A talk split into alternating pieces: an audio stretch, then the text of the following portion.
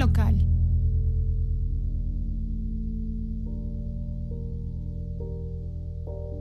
¿Qué tal? Soy Daniel Arellano, editor de frentelocal.com. Les doy la bienvenida a Monaural, episodio 2. Hoy voy a leer un, ensayo de James Petras que se llama Imperialismo Cultural de Finales del siglo XX. James Petras es un sociólogo estadounidense que, eh, se identifica mucho con la ideología socialista. Entonces, eh, este, este ensayo está escrito por ahí y aunque yo no me identifico mucho con esta ideología, eh, lo que me interesa es el, análisis de, de, la realidad que, que plantea James Petras.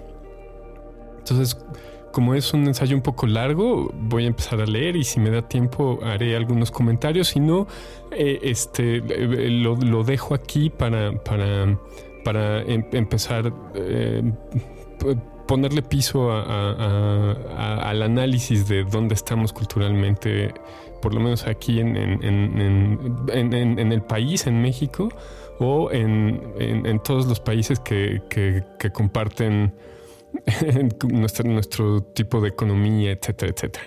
Entonces, bueno, sin más, aquí comienzo. Imperialismo cultural, cultural de, de finales del siglo XX, James Petras. Esto fue para una conferencia que se llamó China y el Mundo, lo escribió en febrero del año 2000.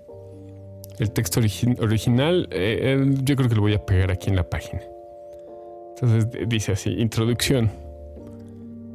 El imperialismo cultural de los Estados Unidos de América tiene dos metas mayores, una económica y la otra política, capturar mercado para sus productos culturales y establecer su hegemonía al formar la conciencia popular.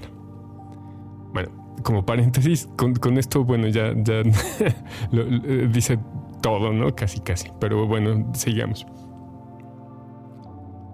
La exportación de entretenimiento es una de las más importantes fuentes de acumulación de capital y ganancias globales, desplazando a la exportación de manufacturas. En la esfera política, el imperialismo cultural juega un papel principal disociando a la gente de sus raíces culturales y tradiciones de solidaridad, reemplazándolas con necesidades creadas por los medios y que van cambiando con cada campaña publicitaria. El efecto político resulta ser alienar a la gente de los lazos tradicionales de clase y comunidad, atomizando y separando a los individuos unos de otros. El imperialismo cultural enfatiza la segmentación de la clase trabajadora. Los trabajadores estables son motivados para disociarse de los trabajadores eventuales, que a su vez se autoseparan de los desempleados, quienes, en adelante se van segmentando en la economía subterránea. El imperialismo cultural anima a la gente trabajadora a asumirse como parte de la jerarquía, acentuando minúsculas diferencias en estilo de vida, raza y género, con aquellos por debajo de ellos en lugar de las grandes desigualdades que los separan de aquellos superiores. La meta principal del imperialismo cultural es la explotación política y económica de la juventud. El entretenimiento imperial y la publicidad apuntan a la gente joven, quienes son los más vulnerables a la propaganda comercial de Estados Unidos. El mensaje es simple y directo. La modernidad asociada al consumo de los productos mediáticos de Estados Unidos. La juventud representa el mayor mercado para las exportaciones culturales de Estados Unidos y es la más susceptible a la propaganda consumista individualista. Los medios de comunicación masiva manipulan la rebeldía adolescente al apoderarse del lenguaje de la izquierda y canalizando el descontento hacia extravagancias consumistas. El imperialismo cultural se enfoca en la juventud no solo como un mercado, sino también por razones políticas, para mermar una amenaza política en la que la rebelión personal puede llegar a ser una revuelta política en contra de las formas económicas y, culturales de control. Durante la década pasada, los movimientos progresistas se enfrentaron a una paradoja.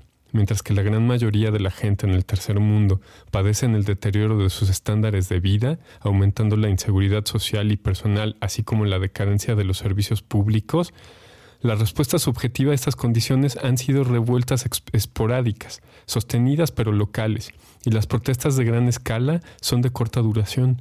En una palabra, existe una, brecha profunda entre las crecientes desigualdades y las condiciones socioeconómicas, por un lado, y las débiles respuestas subjetivas revolucionarias o radicales. Las crecientes condiciones objetivas en el tercer mundo no han sido acompañadas de crecimiento de fuerzas subjetivas capaces de transformar el estado de la sociedad. Es claro que no existen relaciones automáticas entre la regresión socioeconómica y la transformación político-social. La intervención cultural, incluyendo en el sentido más amplio ideología, conciencia y acción social, es la liga crucial convirtiendo las condiciones objetivas en intervención política consciente, Paradójicamente, los creadores de la política imperial parecen haber entendido la importancia de las dimensiones culturales en las prácticas políticas mucho mejor que sus adversarios. Dominio cultural y explotación global. El imperialismo no se puede entender como un mero sistema de control y explotación económico-militar. La dominación cultural es una dimensión integral para cualquier sistema sostenido de explotación global. En relación con el tercer mundo, el imperialismo cultural puede ser, definido como la penetración sistemática y dominio de la vida cultural de las clases populares por la clase reinante del Este, para así reorientar los valores, conducta, instituciones e identidad de la gente oprimida para adecuarse a los intereses de las clases imperiales. El imperialismo cultural ha tomado ambas formas tradicionales y modernas. En siglos pasados, la Iglesia, el sistema educativo y la autoridad pública jugaban un papel principal en inculcar a la gente nativa ideas de sumisión y fidelidad en nombre de principios divinos o absolutistas. Mientras que esos mecanismos tradicionales de imperialismo cultural siguen operando, Nuevos instrumentos modernos basados en las instituciones contemporáneas se han convertido cada vez más en el eje de la dominación imperial.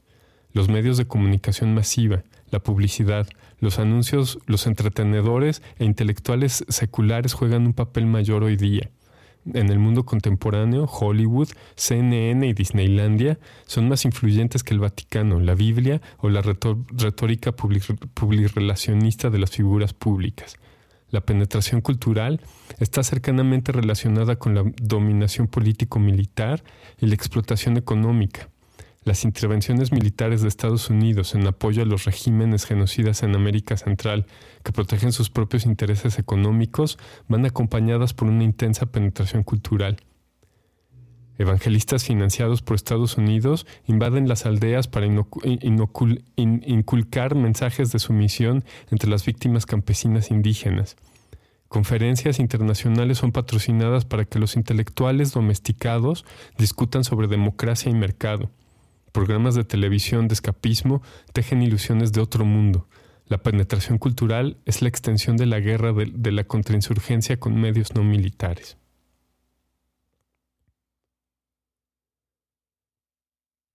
Nuevas características de colonialismo cultural.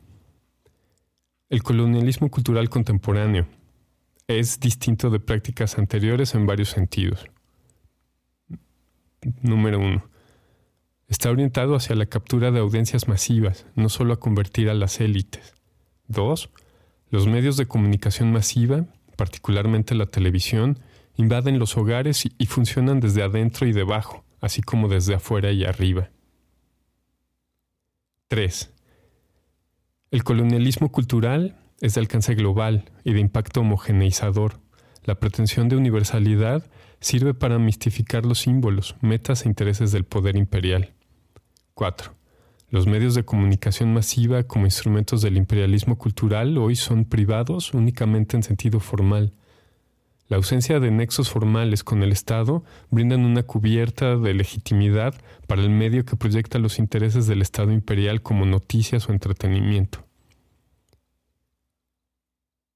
5.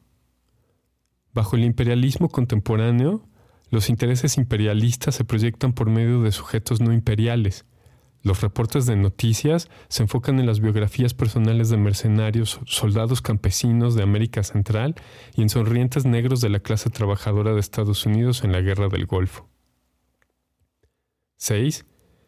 Debido a la creciente brecha entre la promesa de paz y prosperidad bajo el capital no regulado y la realidad del aumento de la miseria y la violencia, los medios de comunicación masiva han reducido aún más las posibilidades de las perspectivas alternativas en sus programas.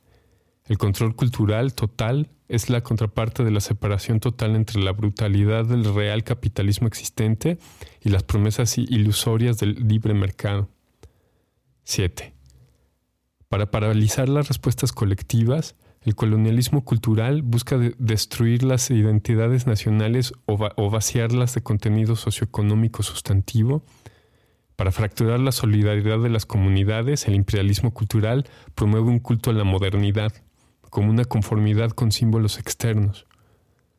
En el nombre de la individualidad, los lazos sociales son atacados y las personalidades son, son reformadas de acuerdo a los dictámenes de los mensajes mediáticos mientras las armas imperialistas desarticulan a la sociedad civil y los bancos saquean la economía, los medios imperiales proveen a los individuos con identidades escapistas. El imperialismo cultural provee, caricaturas demonológicas, devastadoras de los adversarios revolucionarios, mientras fomenta la amnesia colectiva, la violencia masiva de los países prooccidentales los medios de comunicación masiva occidentales nunca le recuerdan a su audiencia de los asesinatos cometidos por regímenes anticomunistas por Estados Unidos de 100.000 indígenas en Guatemala, 75.000 personas trabajadoras en El Salvador, 50.000 víctimas en Nicaragua, etc. Los medios de comunicación masiva encubren los grandes desastres resultantes de la introducción del mercado en Europa del Este y la ex Unión Soviética dejando cientos de millones empobrecidos. Medios de comunicación masiva, propaganda y acumulación de capital. Los medios de comunicación masiva son una de las principales fuentes de riqueza y poder para el capital de Estados Unidos, en tanto extienden sus redes de comunicación por todo el mundo. Un porcentaje en aumento de los norteamericanos más ricos extraen su riqueza de los medios de comunicación masiva. Entre los 400 americanos más ricos, el porcentaje que deriva su riqueza de los medios de comunicación ha incrementado del 9.5 en 1982 al 18% en 1989. Hoy casi uno de cinco norteamericanos más ricos derivan su riqueza de los medios de comunicación masiva. El capitalismo cultural ha desplazado a la manufactura como fuente de riqueza e influencia en Estados Unidos. Los medios de comunicación masiva se han convertido en una, en una parte integral del sistema de control político y social global de Estados Unidos, así como su mayor fuente de ingresos. Mientras los niveles de explotación, inequidad y pobreza incrementan en el tercer mundo, las comunicaciones masivas controladas por Occidente operan para convertir al público crítico en masa pasiva, las celebridades mediáticas de Occidente y el entretenimiento masivo se han convertido en ingredientes importantes para desviar la inquietud política potencial. La presidencia de Reagan resaltó la centralidad de la manipulación mediática mediante muy visibles pero políticamente reaccionarios entretenedores, un fenómeno que se esparció hacia América Latina y Asia. Existe una relación directa entre el aumento en el número de televisores en América Latina, la caída del ingreso y el decremento en la lucha masiva. En América Latina, entre 1980 y 1991, el número de televisiones por habitante incrementó en el 40%, mientras que el ingreso promedio cayó el 40%.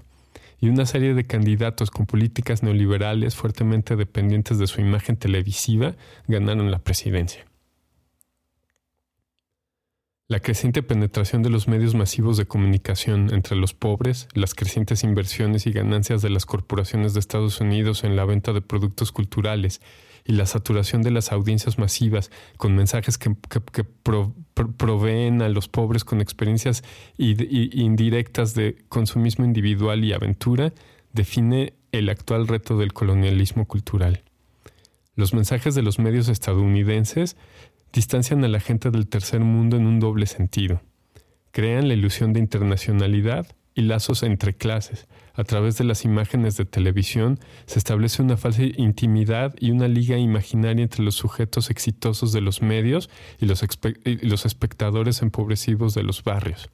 Estas ligas proveen un canal por el cual el discurso de soluciones individuales a problemas privados se propaga. El mensaje es claro, las víctimas son inculpadas por su propia pobreza. El éxito depende en esfuerzos individuales.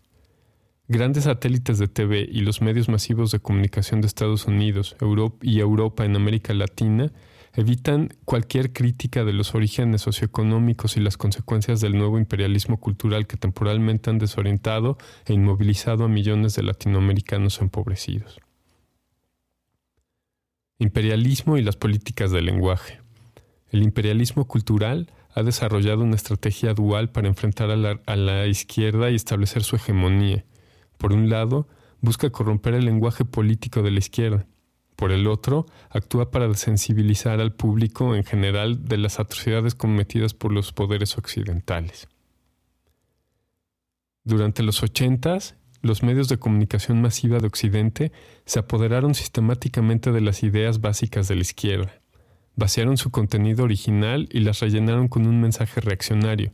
Por ejemplo, los medios masivos describen el interés de los políticos en restaurar el capitalismo y estimular las desigualdades como reformadores o revolucionarios, mientras sus oponentes eran etiquetados como conservadores.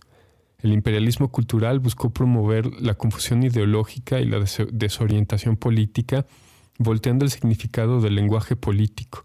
Muchos individuos progresistas fueron desorientados por esta manipulación ideológica. Como resultado, fueron vulnerables a los dichos de algunos ideólogos imperialistas que argumentaban que los términos de derecha e izquierda carecían de significado, que las diferencias habían perdido validez, que las ideologías ya no tenían significado. Al corromper el lenguaje de la izquierda y distorsionando el contenido de la izquierda y la derecha, los imperialistas culturales esperan hacer menos, menos el atractivo político y las prácticas políticas de los movimientos antiimperialistas. La segunda estrategia del imperialismo cultural fue la de desensibilizar al público para hacer del rutinario asesinato en masa de los estados occidentales actividades aceptables. Los bombardeos masivos en Irak fueron presentados en forma de videojuegos. Al trivializar los crímenes contra la humanidad, el público es desensibilizado de su creencia tradicional de que el sufrimiento humano está, eh, eh, está mal. Al enfatizar la modernidad de nuevas técnicas para hacer guerra, los medios masivos glorifican la élite de poder existente. La guerra tecnológica del Occidente. Hoy el imperialismo cultural incluye reportes noticiosos en los que dichas armas de destrucción masiva son presentadas con atributos humanos, mientras, que las víctimas en el tercer mundo son agresores terroristas sin rostros. La manipulación cultural global, global se sustenta en la, en la corrupción del lenguaje de la política. En Europa Oriental, los mafiosos y especuladores ocupando tierras, empresas y riquezas son descritos como reformadores. A los contrabandistas se les describe como empresarios innovadores. En el Occidente, a la concentración absoluta del poder para contratar y despedir a manos gerenciales y el aumento de la vulnerabilidad e inseguridad del trabajo se le llama flexibilidad laboral. En el tercer mundo, a la venta de empresas públicas nacionales a gigantes en monopolios multinacionales se le describe como rompimiento de monopolios. Reestructuración es el regreso a la especialización en materias primas o la transferencia de ingresos de producción a especulación. Desregulación es el cambio de poder para regular la economía del Estado de interés nacional hacia la banca internacional y la élite de poder multinacional. Ajustes estructurales significa en América Latina transferir recursos a inversionistas y bajar el pago al trabajo. Los conceptos de la izquierda, reforma, reforma agraria, cambios estructurales, fueron orientados originalmente hacia la redistribución del ingreso estos conceptos han sido, cooptados y transformados en símbolos para, para reconcentrar la riqueza, el ingreso y poder hacia las manos de las élites occidentales. Y por supuesto, todas las instituciones culturales privadas del imperialismo amplifican y propagan esta desinformación orwelliana. El imperialismo cultural contemporáneo ha degradado el lenguaje de la liberación, convirtiéndolo en símbolos de reacción. Terrorismo cultural. La tiranía del liberalismo. Al tiempo de que, el terrorismo estatal de Occidente intenta destruir movimientos sociales, gobiernos revolucionarios y desarticular a la sociedad civil, el terrorismo económico que practican el Fondo Monetario Internacional y el consorcio de bancos privados destruyen la industria local, merman la propiedad pública y violentan los sueldos y a los hogares asalariados. El terrorismo cultural es responsable del desplazamiento físico de la cultura y actividades artísticas locales. El terrorismo cultural asediando en las debilidades psicológicas y las profundas ansiedades de vulnerabilidad de las personas del tercer mundo, particularmente el sentimiento de ser tradicionales, estar al revés y, oprimidos, proyectan imágenes de movilidad y libre expresión, destruyendo, destruyendo los antiguos lazos a la, a la familia y a la comunidad, mientras aprietan las nuevas cadenas de, arbitrariedad y autoridad ligadas al poder corporativo y a los mercados comerciales. Los ataques a los controles y obligaciones tradicionales son un, son un, mecanismo por el cual el mercado capitalista y el Estado se convierten en el centro definitivo del poder exclusivo. El imperialismo cultural, en nombre de la autoexpresión, tiraniza a la gente del tercer mundo atemorizados de ser etiquetados como tradicionales y seduciéndolos y manipulándolos con sus falsas imágenes de modernidad sin clases. El, el, imperialismo cultural cuestiona todas las relaciones preexistentes que son obstáculos para la única y sagrada deidad moderna, el mercado. Los pueblos del tercer mundo son convencidos, forzados y motivados a ser modernos, para ser sometidos a las demandas del mercado capitalista para cambiar las cómodas, tradicionales y sueltas ropas por los forzados y apretados jeans azules. El imperialismo cultural funciona mejor a través de intermediarios colonizados, colaboradores culturales. El prototipo de colaboradores imperiales son los profesionales con movilidad en ascenso que imitan el estilo de vida de sus patrones. Estos colaboradores son serviles a Occidente y arrogantes a su gente, personalidades autoritarias prototípicas. Respaldados por los bancos y las multinacionales, ejercen un inmenso poder a través del Estado y los medios masivos locales. Imitadores de Occidente, son, rígidos en su, en su conformidad con los mandatos de la competencia desigual, abriendo sus países y sus pueblos a la explotación salvaje en nombre del libre comercio entre los colaboradores culturales prominentes están los intelectuales institucionalizados, quienes niegan el dominio de clase y la guerra imperial de clase detrás del, discurso de la ciencia social objetiva. Ellos fantasean con el mercado como un árbitro absoluto entre el bien y el mal. Detrás de la retórica de la cooperación regional, los intelectuales conformistas atacan a la clase trabajadora y a las instituciones nacionales que regulan los movimientos de capital, sus, simpatizantes son marginados y aislados. Hoy, a través del tercer mundo, los intelectuales del tercer mundo financiados por el Occidente han adoptado una ideología de la concentración.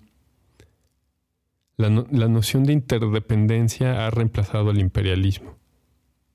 Y el mercado mundial desregularizado es presentado como la única alternativa de desarrollo. La ironía es que hoy, como nunca antes, el mercado ha sido lo menos favorable para el tercer mundo. Nunca habían sido Europa, Estados Unidos y Japón tan agresivos al explotar al tercer mundo. El aislamiento cultural de los intelectuales institucionales hacia las realidades globales es un subproducto del ascenso del imperialismo cultural occidental.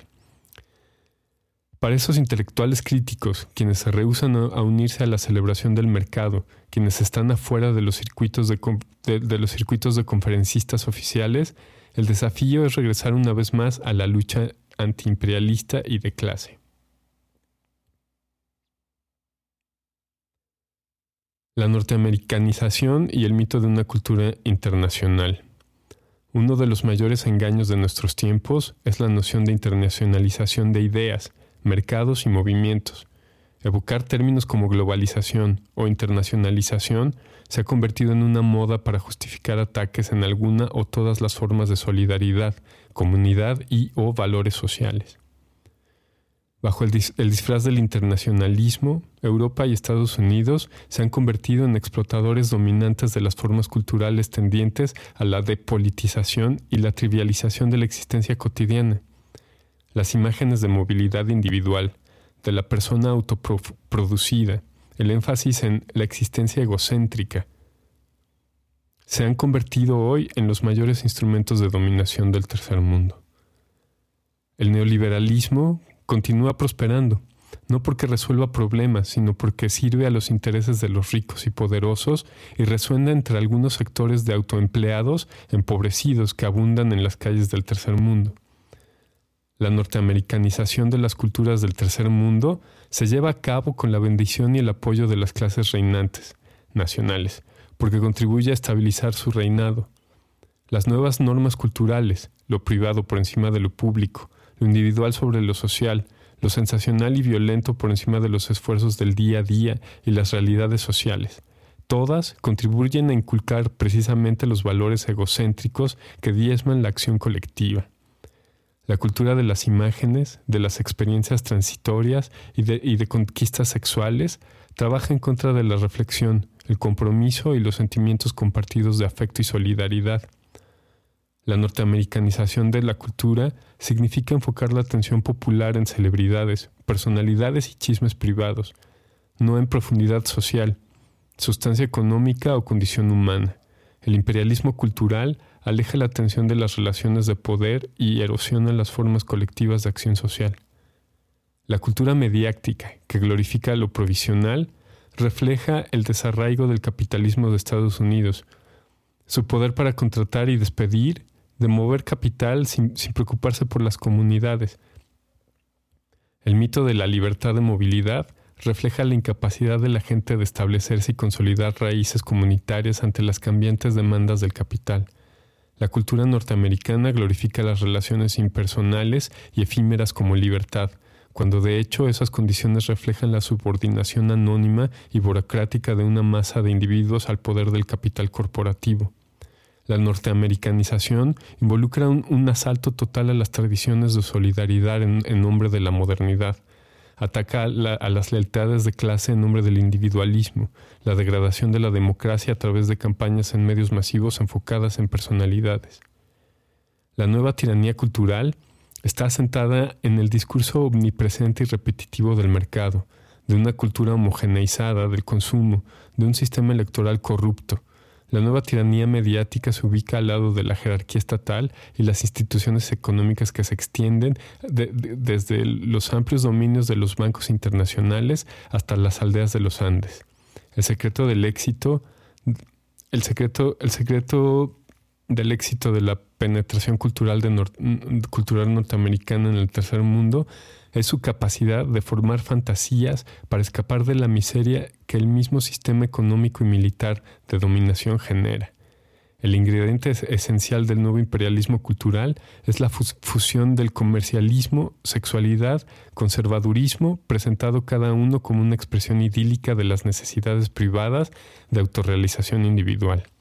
Para algunas personas del tercer mundo, inmensas en labores cotidianas sin futuro, esfuerzos por sobrevivir día con día entre la miseria y la, degradación, las fantasías de los medios norteamericanos, como el evangelista, muestran algo mejor, una esperanza en una vida futura mejor, o por lo menos el placer indirecto de ver a otros disfrutándola.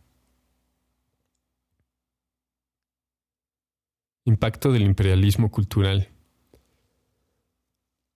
Si queremos entender la ausencia de transformación revolucionaria, a pesar del crecimiento de condiciones revolucionarias, debemos reconsiderar el profundo impacto psicológico de la violencia estatal, el terror político y la profunda penetración de los valores culturales, ideológicos propagados por los países imperialistas e, e internalizados por los pueblos oprimidos.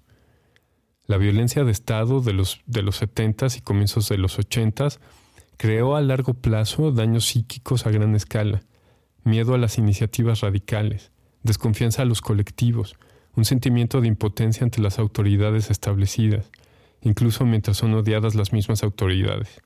El terror volvió a los pueblos hacia adentro, hacia los territorios privados.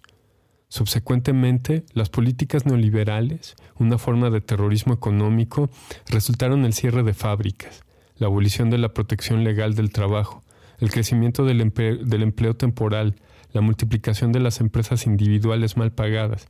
Estas políticas fragmentaron aún más a la clase trabajadora y a las comunidades urbanas.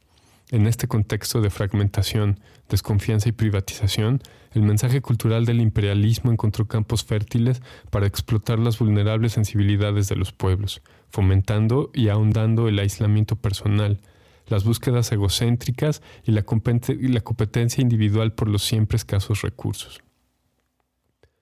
El individualismo cultural y los valores que éste promueve ha jugado un papel mayor en el, prevenir a los eh, eh, en prevenir a los individuos explotados de responder colectivamente a sus condiciones en deterioro.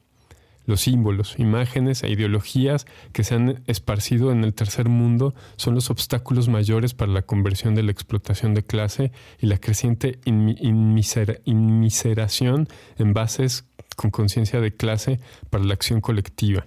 La gran victoria del imperialismo no es únicamente en ganancias materiales, sino además la conquista del espacio interior de la conciencia de los oprimidos directamente a través de los medios masivos e indirectamente a través de la captura o sometimiento de su clase política e intelectual. En lo, que al eh, eh, en lo que al renacimiento de políticas revolucionarias es posible, este debe empezar con una guerra abierta, no solo a las condiciones de explotación, sino con la cultura que oprime a sus víctimas. Límites, límites al imperialismo cultural. Contra las presiones del colonialismo cultural está el principio de la realidad, la experiencia personal de miseria y explotación impuesta por los bancos multinacionales de Occidente, la represión político-militar ejecutada con armas suministradas por Estados Unidos. Realidades del día a día que los medios escapistas nunca podrán cambiar Dentro de la conciencia de los pueblos del tercer mundo existe una lucha constante entre el demonio del escape individual, cultivado por los medios masivos, y el conocimiento intuitivo de que la acción colectiva y la responsabilidad es la única respuesta práctica. En tiempos de un acceso en las, en las, movilizaciones sociales, la virtud de la solidaridad toma precedencia. En tiempos de derrota y decadencia, los demonios de la rapacidad individual adquieren licencia. Las falsas promesas del imperialismo cultural se tornan en, objeto de bromas amargas relegadas a otro tiempo y lugar. Los atractivos del imperialismo cultural están limitados por los lazos sostenidos de las colectividades, locales y regionales, que tienen sus propios valores y prácticas, donde los lazos de clase, raza, género y etnia perduran y las prácticas de acción colectiva son fuertes. Se limita o rechaza la influencia de los medios masivos. Para el alcance que las culturas y tradiciones preexistentes existan, estas forman un círculo cerrado que integra las prácticas sociales y culturales, que miran hacia adentro y hacia abajo, no hacia arriba y hacia afuera. En muchas comunidades existe un claro rechazo al discurso del, del modernismo, en desarrollo asociado a la supremacía del mercado. Las raíces históricas para la, sociedad para, la solidaridad sostenida y los movimientos antiimperialistas están, están sostenidas en comunidades cohesivas étnica, étnica y ocupacionalmente, pueblos mineros, aldeas forestales y de pesca, concentraciones industriales en centros urbanos, etc., donde el trabajo, las clases y las comunidades convergen con tradiciones y prácticas culturales colectivas, el imperialismo cultural retrocede. La efectividad del imperialismo cultural no solo depende en sus habilidades técnicas de manipulación, sino en la capacidad del Estado para brutalizar y atomizar a la población, para privarla de sus aspiraciones y su fe colectiva por una sociedad igualitaria. La liberación cultural no solo envuelve el empoderamiento de individuos o clases, sino que depende del desarrollo de una fuerza sociopolítica capaz de confrontar el terror estatal que precede a la conquista cultural. La autonomía cultural depende del poder social y el poder social es percibido por las clases reinantes como una amenaza al poder económico y estatal. Así como la lucha cultural se asienta en valores de autonomía, comunidad y, solidaridad que son necesarios para, para crear la conciencia para las transformaciones culturales, el poder político y militar es necesario para sostener las bases culturales para las identidades nacionales y de clase de mayor importancia, la izquierda debe recrear la fe y la visión de una nueva sociedad construida alrededor de valores espirituales y materiales, valores de belleza y no solo de trabajo, solidaridad ligada a la generosidad y, dignidad, donde los medios de producción están subordinados a los esfuerzos por fortalecer y profundizar lazos personales y de amistad permanentes. El socialismo debe reconocer los anhelos por estar solos, por ser íntimos, así como por ser sociales y colectivos. Por sobre todo, la nueva visión debe inspirar a la gente porque ésta resuena con su deseo no solo de liberarse de la dominación, sino liberarse para crear una vida personal, significante a través de relaciones afectivas no instrumentales que trasciendan el trabajo cotidiano aún mientras éste inspira a la gente para continuar la lucha. El imperialismo cultural persevera en la novedad, las relaciones transitorias y la manipulación personal, pero nunca en una visión de lazos íntimos y auténticos basados en la honestidad personal, la igualdad de género y la, solidaridad social. Las imágenes, las imágenes, personales enmascaran los asesinatos masivos del Estado, tanto como la, tanto como la retórica tecnocrática racionaliza las armas de destrucción masiva el imperialismo cultural en, la era de la democracia debe falsear la realidad en el país imperialista para justificar la agresión al convertir a las víctimas en agresores y a los agresores en víctimas. Es así que en Panamá el Estado, eh, el Estado Imperial de Estados Unidos y los medios de comunicación masiva proyectan a Panamá como un peligro de drogas para la población joven de Estados Unidos, mientras lanzaba bombas en las comunidades de clase trabajadora de Panamá. La experiencia en El Salvador y Guatemala en los 80 son ilustrativas, el gobierno sandinista de Nicaragua en los 80 y Chile bajo Allende en los 70 los casos de Uruguay y Argentina en los 70 y 80 bajo los regímenes militares. Este es el final de, este ensayo. James Petras, febrero de 2000. Su página web es petras.lain.org. Y este, este texto original se puede descargar en eh, www.rebelión.org, hemeroteca, Petras. Y eh, solo hay que hay que buscar el, término de, imperialismo cultural. Pues bueno, esto es, este, este, ensayo es muy complejo y, no voy a pretender quererlo analizar. Eh, definitivamente hay, temas que me, sobrepasan. Es, eh, eh, pues digo, tiene mucho contenido político, además de cultural. Lo que sí puedo decir para empezar es que la solidaridad no es, no, es exclusiva de, las ideologías socialistas. Yo, yo me identifico con, con, la acción, eh, el, intercambio voluntario entre, entre individuos libres. Eh, yo, creo que el individuo es, es, la, es la base de la comunidad y y que si, que, si uno respeta a los demás, este, uno, uno, extiende sus libertades. Eh, haciendo, haciendo ese señalamiento, eh, digo, de lo que yo pienso en particular, yo no, me identifico para nada con, el socialismo, ¿no? Este, lo, que sí, lo que sí hay que, hay que analizar y para esto para esto planteo este ensayo, es si existe esta, esta influencia externa en, los desarrollos culturales nacionales. Y, si existe, eh, eh, es entonces cuando, cuando tenemos que mirar, como dice el ensayo, hacia abajo y hacia adentro, en lugar de hacia arriba y hacia afuera. ¿A, qué me refiero? Que que, bueno, este, este, están, estos, estos ámbitos eh, sociales. Eh, eh, el, que, el que nos afecta inmediatamente, que es el de, que es, supongo que es lo que dice Petras de, ver hacia adentro y, hacia abajo y hacia adentro, o sea, hacia, hacia nuestro ámbito inmediato, en lugar de ver hacia, hacia afuera y, tratar de tratar de alcanzar esa modernidad que, según este análisis nos, nos están nos están promoviendo para, con, estos fines. Así es que, eh, sin más por, por ahora, porque ya, ya se está alargando este, este programa, eh, eh, dejo aquí este ensayo para, para, para, empezar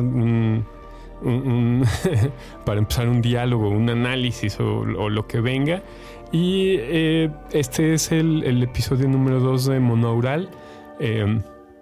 Si lo están escuchando en la página, eh, en, la sección de, podcast de, Frente Local, eh, donde lo vamos a publicar, hay comentarios y definitivamente estoy interesado en, que quien escuche esto se, pase, si es posible, se pase por ahí y comentar, porque eh, se me hace una buena plataforma como para para empezar a analizar nuestra realidad y, empezar a, actuar conforme, conforme a esto. ¿A qué me refiero? A, justamente a lo que queremos hacer en Frente Local, que es hacer comunidad, hacer, hacer, tendernos las manos unos a otros y, y hacer crecer hacer crecer nuestros esfuerzos culturales.